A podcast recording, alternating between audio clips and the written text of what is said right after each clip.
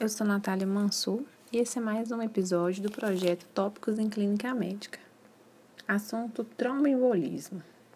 Em relação a diagnóstico, é importante lembrar dos guias de predição para auxílio na definição de probabilidade de ser TEP ou não. Os mais utilizados são Wells e Geneva sendo importante pontuar que eles são scores muito importantes para pacientes da comunidade, ou seja, os pacientes que estão chegando de casa, estão em pronto-socorro. Para pacientes internados, esses scores não têm tanta capacidade de predição assim. Então, quando o EUS dá de baixa probabilidade, uma boa complementação é a realização do dedímero, que, se negativa, ajuda a gente a excluir TEP com segurança. Mas e em casos de falta do dedímero? O que, que a gente pode usar? Uma boa ferramenta adicional é o PERC Rule. Esse é um score disponível também em smartphones, nos aplicativos, que é uma compilação dos critérios de exclusão, que ajuda a gente a evitar o diagnóstico excessivo de TEP nos pacientes que têm baixo risco. Por quê? Um PERC negativo exclui TEP com segurança. Então, muitas vezes, a gente nem precisa fazer o dedímero caso o PEC seja negativo. E pode, além disso, nos auxiliar em caso da não existência do dedímero no local que a gente está trabalhando.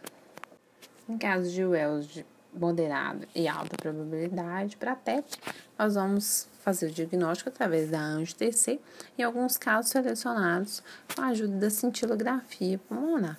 Lembrando que a cintila normal ela ajuda a gente a excluir TEP, mas a cintila alterada sempre deve ser muito bem correlacionada com a clínica do paciente. Cintila alterada nem sempre é igual a tromboembolismo pulmonar. Bom, então vamos lá. Uma vez diagnosticada, uma outra ferramenta importante de ser mencionada é o PESE, que ajuda a classificar a TEP conforme índice de gravidade. Um PES de baixo risco, por exemplo, sugere que o paciente provavelmente tem um potencial de alta precoce. Muitas vezes, não sendo necessário nesses pacientes de baixo risco exames adicionais. Já um PES alto, aí sim, nos indica a necessidade de avaliar a repercussão cardiovascular.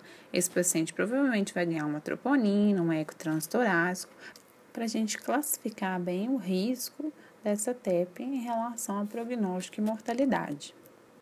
TEP associada a choque, hipotensão, disfunção de VD muito sintomática, pode ter a trombólise como tratamento indicado. Nesses casos, já que é um evento pouco comum, a gente precisa lembrar sempre descartar diagnósticos diferenciais para a causa dessa hipotensão, desses sintomas. Muitas vezes, os sintomas que o paciente pode estar apresentando é justamente consequência do tratamento da anticoagulação, principalmente se esses sintomas acontecem mais tardiamente e não necessariamente repercussão do tromboembolismo pulmonar. Então, recapitulando, guias de predição, VEL, Geneva, principalmente para pacientes da comunidade, PERC Rule como auxílio na exclusão de TEP, PESE, o índice de gravidade para ajudar na classificação de risco e sempre lembrar de diagnóstico diferencial como causa de repercussão hemodinâmica antes de partir para trombólise. Por hoje é só. Espero que o projeto esteja sendo de grande contribuição.